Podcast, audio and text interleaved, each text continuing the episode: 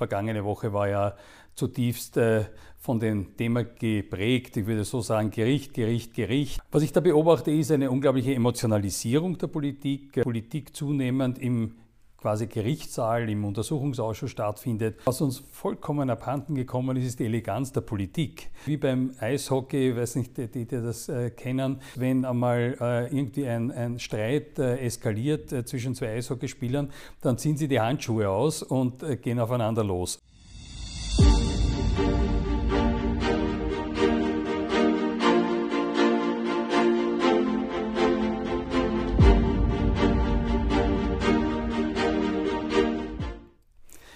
Herzlich willkommen bei meinem heutigen Podcast Engelberg Politik und Psychoanalyse.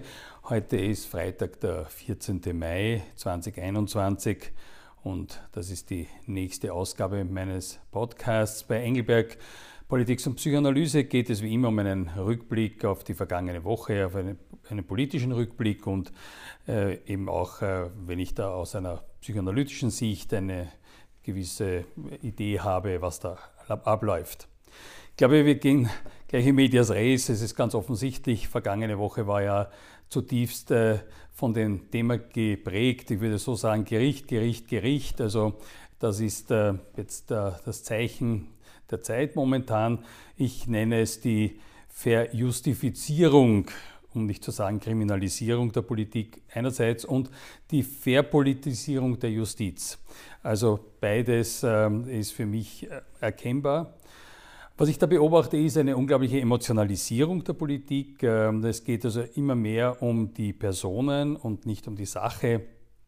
Ich sehe auch eine eigentlich äh, gefährliche Frontenbildung, die uns nicht gut tut. Ähm, und äh, die, mit der Verjustifizierung, was ich damit meine, ist, dass eigentlich Politik zunehmend im quasi Gerichtssaal, im Untersuchungsausschuss stattfindet und eigentlich nicht mehr im Parlament. Äh, und es ist natürlich die Gefahr, dass die Justiz auch davon angesteckt wird. Äh, die ist ja auch nicht immun dagegen und daher meine Angst vor einer Verpolitisierung der Justiz. Äh, was beobachte ich und äh, was denke ich mir dabei? Auf der einen Seite ist es so, dass wir die Opposition sehen bei der Arbeit fast eigentlich nur mehr noch in den Untersuchungsausschüssen. Äh, frage Sie, kennen Sie den Gesundheitssprecher, Verfassungssprecher, Budgetsprecher und so weiter der Oppositionsparteien? Fragezeichen. Ich glaube nicht, ich selber wüsste jetzt spontan auch nicht. Äh, wen kennen wir? Wir kennen eine Steffi Crisper von den NEOS, wir kennen den äh, Herrn Greiner, wir kennen den Herrn Brandstetter. Warum kennen wir die? Weil sie äh, ständig im Zusammenhang mit den Untersuchungsausschüssen, mit den ganzen Verfahren, die da laufen, äh, ständig auftreten, äh, ständig Pressekonferenzen geben. Äh, das heißt, dort findet also jetzt die Auseinandersetzung statt. Aus der persönlichen Beobachtung, jetzt auch in den Untersuchungsausschüssen, ich hatte die Ehre oder zweifelhafte Ehre, zweimal im Untersuchungsausschuss in Vertretung anwesend sein zu können. Äh, also äh, mir fiel dazu ein äh, sozusagen so eine jiddische Redewendung ein, wenn äh, einander zwei Leute sehr bösartig begegnen, äh, dann sagt man darauf, er hat mich angeschaut, wie als ob ich seinen Vater umgebracht hätte. Also die, dieses schon alleine von der Gestik, von der Emotionalität, von der Mimik, ja, wie da die Menschen einander begegnen in dem Untersuchungsausschuss. Es ist wirklich voller Emotionalität, voll, vollem, voller Hass. Ja? Also ähm, es ist äh, auch eine unglaubliche Respektlosigkeit. Ja? Also es wird ständig über den Verfahrensrichter, äh, äh, den, den Personen was ausgerichtet. Äh, also es ist von der Stimmung her wirklich eine sehr, sehr unangenehme äh, und nicht konstruktive Stimmung. Ich denke, äh, immer wieder der Begriff der Eleganz der Verfassung äh, äh, gefallen ist in den letzten Monaten, was uns vollkommen abhanden gekommen ist, ist die Eleganz der Politik.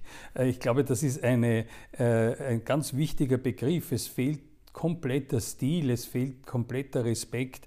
Ähm, es ist in der Zwischenzeit äh, habe ich das Bild vor mir wie beim Eishockey, ich weiß nicht, die, die das äh, kennen, äh, vor allem in Amerika ist es äh, oft so, dass wenn einmal äh, irgendwie ein, ein Streit äh, eskaliert zwischen zwei Eishockeyspielern, dann ziehen sie die Handschuhe aus und gehen aufeinander los. Also ich habe das Gefühl, wir beobachten, dass die handelnden Personen jetzt die Handschuhe ausgezogen haben und aufeinander losgehen. Das ist nicht gut. Äh, jetzt ist die Frage, was passiert äh, da mit der Justiz? Äh, und da finde ich einen Begriff aus der Psychoanalyse und aus der Therapie sehr, sehr hilfreich oder interessant, um das auch zu verstehen. Das nennt sich das Konzept der Gegenübertragung. Das heißt, jeder Analytiker, so äh, reif und äh, auch, äh, auch in sich stabil auch, er oder sie auch sein mag, reagiert natürlich auf, die, auf den jeweiligen Patienten oder Patientin, auf deren Emotionalität und so weiter. Und das nennt man Gegenübertragung. Das ruft bei einem selber Gefühle hervor. Und äh, Natürlich haben wir einen professionellen Umgang damit, äh, wie wir damit umgehen, äh, aber das ist äh, eine ziemlich große Herausforderung. Und jetzt sage ich dazu, es ist vollkommen klar, dass auch eine Justiz nicht vollkommen neutral und vollkommen unberührt von dem ist, was da an sie herangetragen wird und was da geschieht. Es gibt diese absolute Neutralität nicht, das ist ja eine Mehr. Das heißt, man muss da auch gar nicht Psychoanalytiker sein, um das zu verstehen, dass auch jeder, der in diesem äh, Justizwesen tätig ist, natürlich auch seine eigenen ähm, äh, Wertehaltungen, Vorurteile und so weiter hat. Äh, ist auch die Frage, wenn da auch die Justiz in der Kritik steht, ja, wie reagieren äh, die Personen darauf? Also ich glaube, da äh, wird äh, es für die Justiz auch immer schwerer und die dort handelnden Personen da wirklich eine Neutralität zu behalten, ist eine große Herausforderung äh, und äh, es macht ihnen, also es macht der Justiz das Handeln, das Agieren der Politiker nicht leichter. Ich denke auch äh, faktisch gesprochen äh, gibt es ein paar Punkte, die mir schon auch, sagen wir mal, ungut auffallen. Das eine ist äh, die Länge der Verfahren. Also ich denke zum Beispiel die Hausdurchsuchung beim äh, Finanzminister hat ja schon vor einigen Monaten stattgefunden. Die Evidenz, die uns da bisher bekannt wurde, also uns meine ich jetzt der Öffentlichkeit, ähm, ist ja finde ich, relativ dünn. Jetzt denke ich, also hic rodus hic salt, also entweder oder. Ja, also äh, äh, was ist jetzt? Ja, also es ist ja letztlich schon ein oberstes oder eines der obersten Organe äh, der Republik. Ähm, äh, und da ist es schon auch im Interesse der Republik, dass möglichst rasch entschieden wird. Also hat es da was, wird Anklage erhoben oder hat es nicht aber dann stellen wir es aber auch ein. Es ist ja doch jetzt schon Monate sind da vergangen. Und das fürchte ich, äh, wird jetzt als nächstes beim Bundeskanzler so sein. Und das wäre wirklich zum Schaden der Republik. Wenn sich das jetzt über Monate hin, hinzieht, Untersuchungen, dann Anklageerhebung oder nicht und, äh, und so weiter. Also äh, da wäre meine große Hoffnung, dass äh, die, die, in dem Fall die Staatsanwaltschaft einen Weg findet, das wirklich äh, sehr viel schneller äh, zu einem Ende zu führen oder zu einer Entscheidung zu führen. Ich glaube, ansonsten ist einfach der, der Schaden für die betroffenen Personen und damit in dem Fall ja für die Republik einfach zu groß. In, vielleicht noch als abschließender Eindruck oder Bild, das mir eingefallen ist, ich erinnere mich irgendwann mal an einen Wildwest-Film, äh, wo man äh, jemanden drauf und dran war zu lynchen äh, und äh, sich einer äh, eingemengt hat, um zu sagen, also äh, so, so einfach geht es nicht und hat aber dann gesagt, we'll give him a fair trial and then we hang him. Das heißt, wir geben ihm ein, ein, ein gerechtes Verfahren und dann hängen wir ihn auf. Also es war äh, einerseits äh, doch sehr zwiespältig. Nicht? Das heißt, einerseits, wir geben jemandem ein faires Verfahren oder scheinbar, weil eigentlich das Urteil steht schon fest. Ich hoffe, dass das nicht so ist. Ähm, eines ist äh, ganz offensichtlich, wir, wir sind in einem neuen Zeitalter, was äh, das betrifft. Ähm, also es, wir werden damit leben müssen wahrscheinlich, dass einfach ein Teil der obersten Organe der Republik, und das ist jetzt nicht nur der Bundeskanzler, Regierungsmitglieder, sind ja auch Landeshauptleute und so weiter, äh, einfach immer wieder beschuldigt werden oder als Beschuldigte geführt werden, äh, Untersuchungen stattfinden, äh, unter Umständen auch vor Gericht stehen. Äh, ist ähm, natürlich nicht erfreulich, aber möglicherweise auch ein Zeichen der Zeit.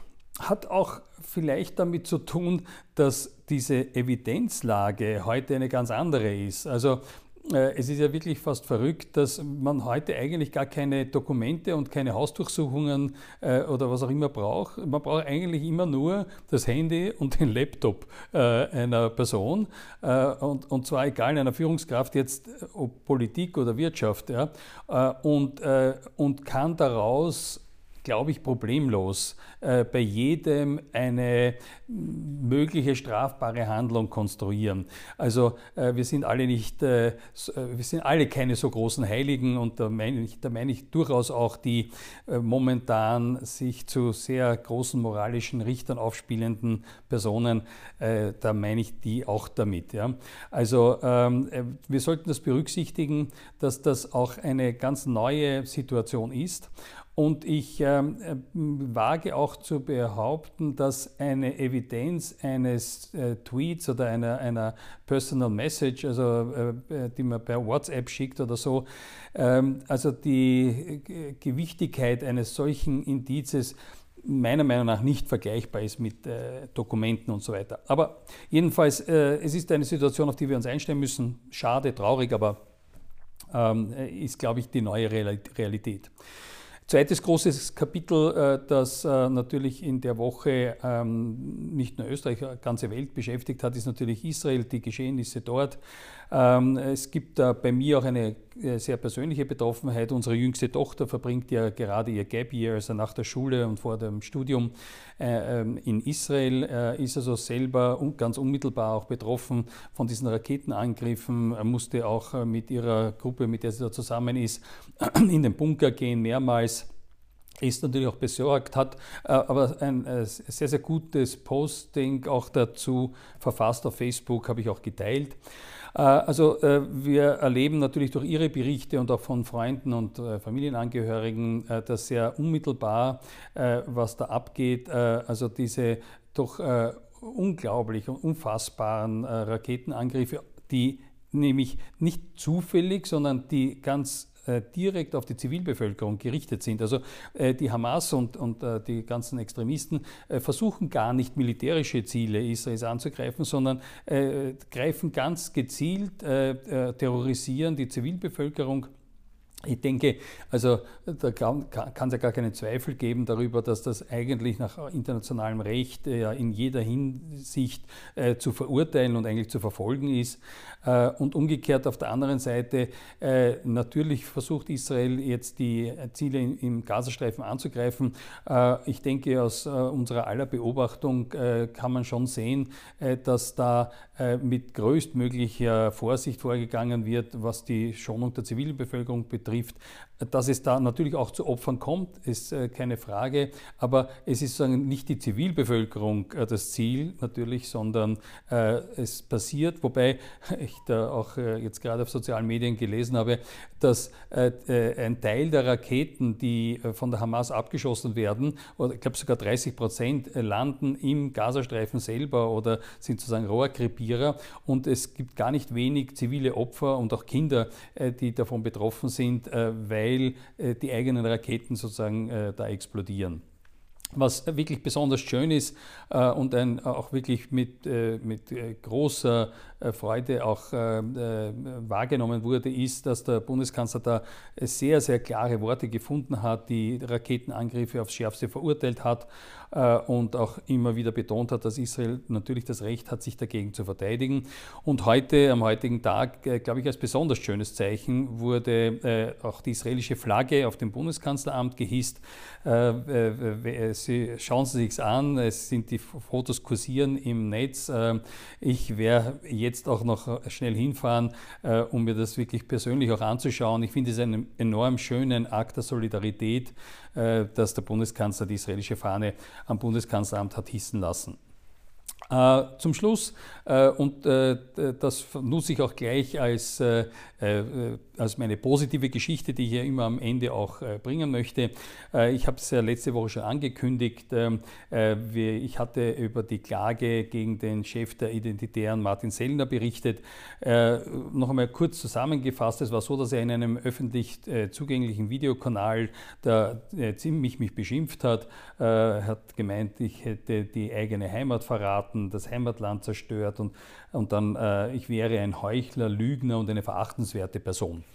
Ähm, äh, es ist natürlich so, dass ich mir natürlich sehr wohl überlegt habe, äh, äh überhaupt darauf zu reagieren. Aber äh, es äh, war schon äh, im Sinne auch äh, dieser Entschlossenheit, die wir jetzt haben, gegen so schwerwiegende Verletzungen der Persönlichkeitsrechte äh, auf, auf Social-Media-Plattformen, also im, im Netz, dagegen eben dem entgegenzutreten, äh, dass ich mich dem schon auch verpflichtet fühle. Tatsache ist, dass der Herr Sellner äh, bereits offensichtlich vorab selber erkannt hat, dass das äh, ehrenrührig und beleidigend war, was er da geäußert hat und hat schon von sich aus selber das Video gelöscht.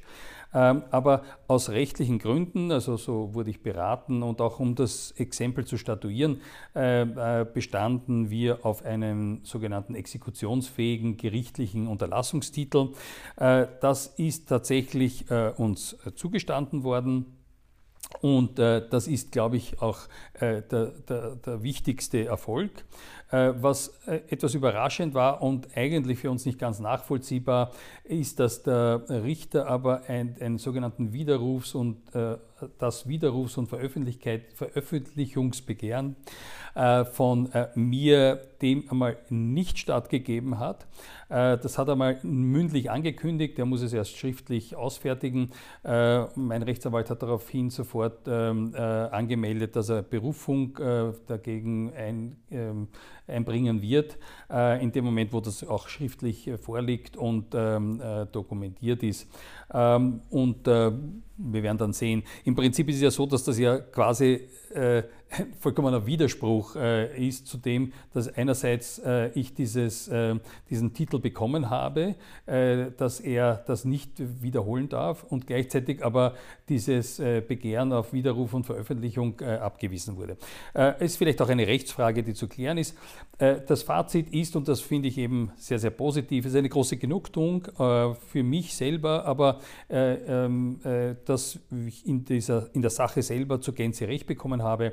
Und ich glaube, es ist eben ein Erfolg im Dienste der Republik und äh, der Gesellschaftskultur und der politischen Kultur in Österreich. Und äh, war auch sehr erfreulich, dass äh, die Resonanz in den Medien sehr groß war, bis hin sogar zu einer Kurzmeldung in der ZIP 1 äh, um 19.30 Uhr im Laufe der Woche.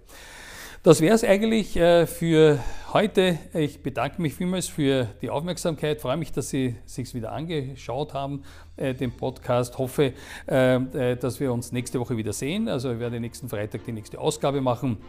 Bis dahin, wenn Sie irgendwelche Kommentare, Fragen, Anmerkungen haben, bitte schreiben Sie mir und freue mich, wenn ich Sie in einer Woche wiedersehe. Danke vielmals.